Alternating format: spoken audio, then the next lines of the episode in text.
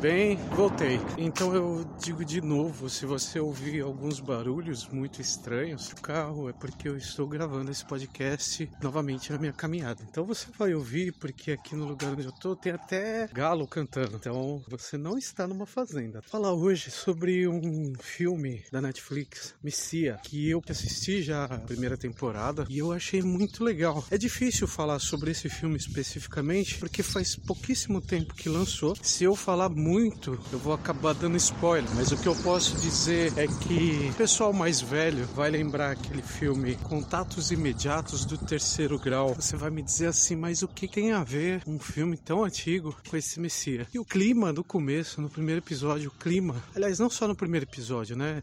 Na temporada inteira, o clima é o mesmo do começo do filme. Tem aquele clima místico de quanto que no Contatos Imediatos você tinha aquela coisa mística mística e como se fosse já quase uma coisa religiosa mesmo, mas ninguém sabia o que era, o que estava acontecendo. Ao contrário, nesse Messias, todo mundo sabe, porque ele está lá no deserto, está falando, ele está aparecendo, as pessoas estão vendo e está fazendo um auê. Mas assim, o fato de ele estar lá e fazer as coisas que ele faz, está revolucionando, deixando, está mexendo com as pessoas. E aí isso me faz, um, me traz uma reflexão. Então, deixar bem claro para vocês. Eu não sou religioso, não tenho religião. Já tive. Quando eu era adolescente, eu fui numa igreja, participei, eu e meus irmãos. A gente foi em igreja evangélica e escola dominical, cantava no coral. É, e aí eu tive, eu sempre fui muito curioso. E aí eu perguntava coisas pro, pro pessoal que ensinava, né? Por exemplo, irmão, por que que não pode assistir televisão? Onde tá escrito? Era adolescente, pô, devia ter uns 13, 12, 13 anos por aí. E aí ele ah, enrolava, enrolava, enrolava, não dizia. E eu, como sempre fui muito curioso, então também tinha a Bíblia e tava lá o dia inteiro e tinha muito tempo livre. E, e aí eu falei, bom, então eu mesmo procuro, eu vou ler. E aí eu comecei a ler a Bíblia. Do primeiro, de Gênesis até o Apocalipse. Eu li exatamente quatro vezes a Bíblia. E a gente estudava, a gente usava dicionário bíblico, coisas que, que estudavam a gente na história da época. Foi uma leitura aleatória. Também não foi um curso de teologia. Só que aí você vê, bom, enfim, aí eu formei minha opinião própria e aí finalmente eu saí da igreja. Aconteceram muitas coisas, né? E aí eu saí da igreja e falei assim, eu não quero mais religião nenhuma, não quero mais misticismo, não quero mais nada. Bom, isso não me fez uma pessoa melhor nem pior. É mais ou menos assim, você se livra de um negócio, mas você olhando de fora você vê que as pessoas estão estão vivendo num mundo que não existe e não tem como você tirar elas daquele mundo. E tudo bem, não tem problema elas viverem naquele mundo, desde que aquele mundo delas fique lá com elas, né? Quando começa a sair e, e se espalhar, aí começa a ficar perigoso. Bom, enfim, Messias é isso aí, ele começa a causar porque todo mundo tá pensando, tá achando, você não sabe dizer se é ou não é, mas todo mundo tá achando que ele é o Messias, que voltou. E aí muitas situações acontecem, muita coisa acontece e você tem momentos da série que você fala, putz, é mesmo? E tem momentos que você fala, hum, não é não. E de repente tem momentos que você fala, não, mas como assim? Eu acho que é. E você fica nisso aí a série inteira e é muito legal porque o impacto que ele causa na vida das pessoas. Eu vi algumas coisas que o seriado me trouxe a reflexão, que eu voltei meio que no tempo e eu vejo assim, tem coisas que acontecem. O ser humano, ele tem uma profunda necessidade de acreditar. Não importa no que. Você só precisa dar alguma coisa para ele acreditar. Então, tipo, se for isso é fato. E elas traduzem isso, elas externam isso, os problemas pessoais delas, é, para uma força mística. Então, eu não consegui o emprego que eu queria. O que, que vai me confortar? Uma força mística. Eu não consegui é, realizar algo que eu queria, uma força mística. Eu não consegui o, o amor da minha vida. O que, que vai me confortar? Uma força mística. Então, assim, a nossa fraqueza e a nossa força é o sentimento. E é por isso que os estelionatários, eles se dão tão bem, porque as pessoas querem acreditar, elas querem se enganar, elas precisam disso. Então quando você vê um bispo falando até uns absurdos e tipo assim, bilionário, né, monta uma catedral gigantesca no centro de São Paulo, que nem em Israel não tem, é um pouco do homem e seus símbolos, sabe? Quando você chega, eu já fui lá, já tive lá, queria ver, porque realmente é uma construção fenomenal, sabe? Impressiona, você chega perto de uma coluna daquela, precisa de uns 10, umas 10 pessoas para abraçar uma coluna daquela, ou mais. Você vê um negócio daquele tamanho, sabe? Meio que você você, tipo, isso mexe com você. Queira ou não, isso mexe com você, sabe? A nossa mente, ela é muito suscetível. E assim, eu tô. As coisas que eu, que eu tô dizendo aqui são coisas bem pessoais, são impressões é, bem pessoais. Eu não sou estudioso, eu não sou psicólogo, não sou psicoterapeuta, eu sou apenas um cara, um artista plástico que lê bastante e é bem curioso. É, mas a gente tá num bate-papo aqui de um homem só, então vamos continuar, né? Bom, disso eu já sei, as pessoas são assim. E quanto mais pobre é o país, quanto mais dificuldade financeira, principalmente, a dificuldade financeira, na verdade, é a base de tudo, né? Se você não tem dinheiro, você não vai conseguir ter saúde, você não vai conseguir ter diversão, você não vai conseguir ter livros, você não vai conseguir ter estudo. Então, a dificuldade financeira realmente deixa à mercê de qualquer alquimista que venha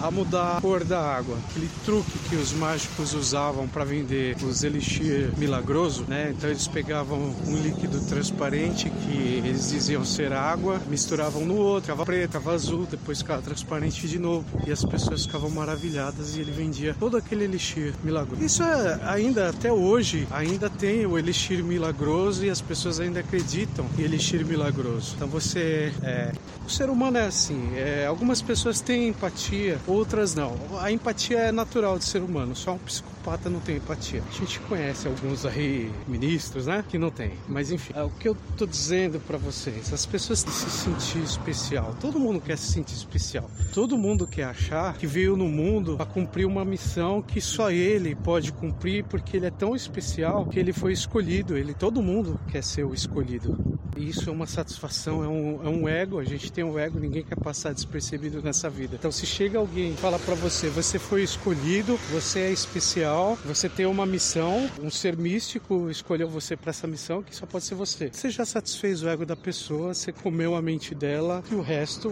vai só dar os comandos que ela faz tudo que você quiser. O ser humano é assim, né? Sabe, são, são questões. É legal você questionar, é bom você questionar. O ideal é que você questione tudo, tudo. Eu, sinceramente, me sinto melhor assim do que ser é, escravo. E eu não digo que eu não sou manipulado, porque por mais que a gente esteja atento, a gente acaba sendo manipulado de alguma forma. A gente não está livre disso. Agora, é muito mais difícil manipular alguém que está atento do que um inocente, né? E aí eu comecei a imaginar situações hipotéticas que aconteceria se, vamos dizer, vamos dizer se hoje, novamente, Jesus voltasse, voltou como homem, poderia acontecer. Realmente, eu achei uma reflexão bem interessante. Quando Jesus começou, ele começou seu ministério, que não tem relatos da infância de Jesus, da adolescência dele, da fase adulta, começa já dos seus 30 anos. Ele começa a fazer as pregações e tal. Uma das primeiras coisas que ele começou a fazer foi pregar no templo. Ele lia a Torá, ele ensinava. Né? Uma das coisas que ele fez, que foi emblemático, que se fala nisso até hoje, foi quando ele chegou no templo. Tinham os caras lá vendendo bombinhos para sacrifício, vendendo bode, vendendo ovelha, vendendo coisa, amuleto, bagunça toda. E Jesus pegou um chicote e saiu batendo mesmo. Ele não foi conversando com ninguém. Olha, você não pode fazer. Ele saiu dando chicotada nos caras, né? Porque pô, botou tudo para correr e, porra, que merda é essa? Vocês fizeram a casa do meu pai, o Mércio? Você imagina Jesus hoje, ele tava preso, né? Ele ia ser preso, porque, vamos dizer, Jesus ali na Universal, pô, se ele começasse a bater nos caras ali,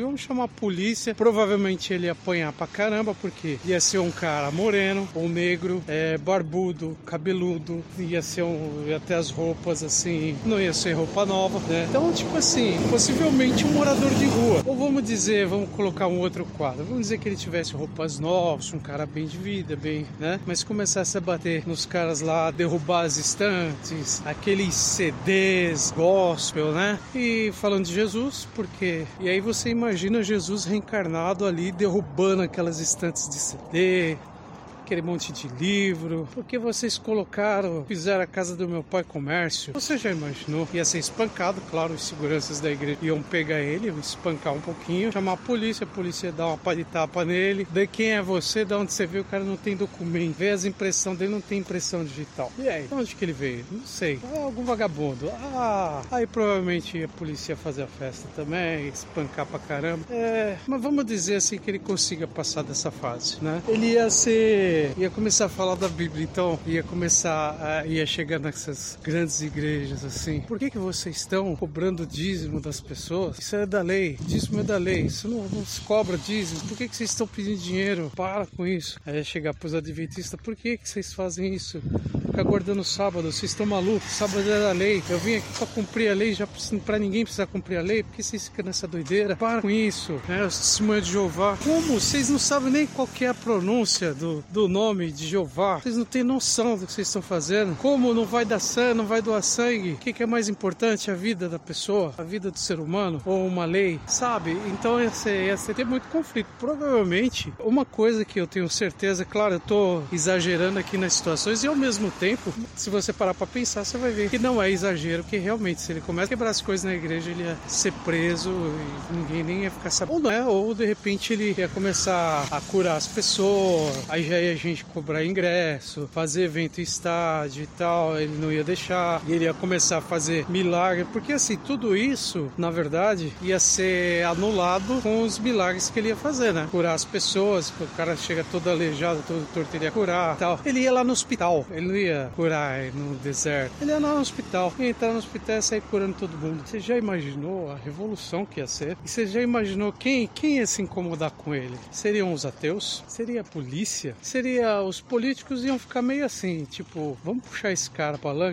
vamos, vamos homenagear ele pra ficar do nosso lado. Esse cara aí é o cara, né? Agora, quem que ia aprontar para ele ser morto novamente? Adivinha, como eu falei, não seriam os ateus, não seria a polícia, não seriam os políticos, seriam os próprios cristãos, próprios líderes que ia se repetir a história, simples. Os próprios líderes, os caras mesmo, esses pastores aí, né, dessas grandes denominações, não vou citar nomes, né, mas enfim, todas essas grandes denominações aí, eles mesmos iam acabar armando para ele, combinar com a milícia no Rio de Janeiro, sequestrar o cara, torturar e dar um fim nele, ou então dar uma pá de tiro nele na, na frente de todo mundo, sabe? E ainda iam inventar que ele estava envolvido com traficante. Em suma, na verdade não ia mudar nada. Ele seria novamente morto e seria morto pelos, pelas próprias pessoas. Carrega a Bíblia, não ia ser morto pelo, pelos políticos nem pela polícia. Claro, se tivesse envolvimento de policial, seria a mando dos, dos próprios líderes cristãos, né? Mas provavelmente ele seria acolhido e muito bem acolhido nos centros espíritas. Isso eu tenho certeza. Acolhido, adorado, disso eu tenho absoluta certeza. É, mas os cristãos, sim, os cristãos com certeza iam armar para matar ele, porque eles iam perder muito dinheiro. Pode fazer qualquer coisa, mas você fazer esses caras perder dinheiro, meu, você tá pedindo para morrer. É muito legal. Eu gostei do Messias, justamente porque ele traz essa reflexão hoje, né? É, sobre o que, que era a base mesmo, o que, que Jesus falava, o que Jesus pregava, né? O que, que, que a humanidade deveria fazer, fazer a vontade de, de Deus, não o Deus do Velho Testamento, o Deus do Novo Testamento, o Deus dos Evangelhos, né? E, e ele traz essa reflexão, então é muito legal assim mesmo, aquele lance do, do místico, sabe? Pô, realmente está acontecendo um milagre. Começa a série assim, você fala, cara, que coisa. Então realmente você é impressionante, impressiona mesmo. E aí você vê como as pessoas são carentes de, de acreditar em alguma coisa, né? Por isso que você vê em 2020, quando virou o ano, é uma das coisas que eu vi, eu adoro ouvir, as previsões dos signos para 2020. Cara, nós estamos no século 21 e tem gente que ri dos caras que acreditam na Terra plana. Ah, olha só, hahaha, ele acredita em Terra plana, que burro. Mas deixa eu ver aqui a previsão do meu signo para 2020, né? Aí é a necessidade que as pessoas têm de acreditar. Eu gostei dessa, dessa série porque ela te faz realmente pensar, ela te faz questionar e me fez pensar justamente pensar justamente isso. Se Jesus voltasse hoje, como ele seria recebido? Então, assim, a gente pode imaginar mil situações. A única certeza que eu tenho é que os evangélicos irão dar um jeito de matar ele. Isso eu tenho certeza. Não seriam os ateus, não seria a polícia, não seriam os políticos, seriam os próprios evangélicos. Eles próprios matariam. Assiste. Eu tenho certeza que você vai gostar e você vai realmente questionar muita coisa, você vai perguntar muita coisa. E eu adoro esses filmes que te fazem pensar, sabe? Muito legal, muito legal mesmo. Essa, é, esse foi o efeito que causou Messia, mas o filme não levanta nenhuma bandeira, pelo menos não assim, até onde eu percebi, não levantou nenhuma bandeira nem para lá nem para cá, mas mostra situações assim que você realmente questiona e, e te faz pensar como as pessoas reagem a respeito de tanta coisa, né? Então essa aí, essa é a minha dica. Eu espero que você assista, eu espero que você questione bastante e eu espero que você deixe aí no, no, nos comentários é, o que você achou e você, o que, que te fez pensar, o que te fez questionar, tá legal? Então você que ficou até aqui, obrigado e na próxima a gente conversa um pouquinho mais.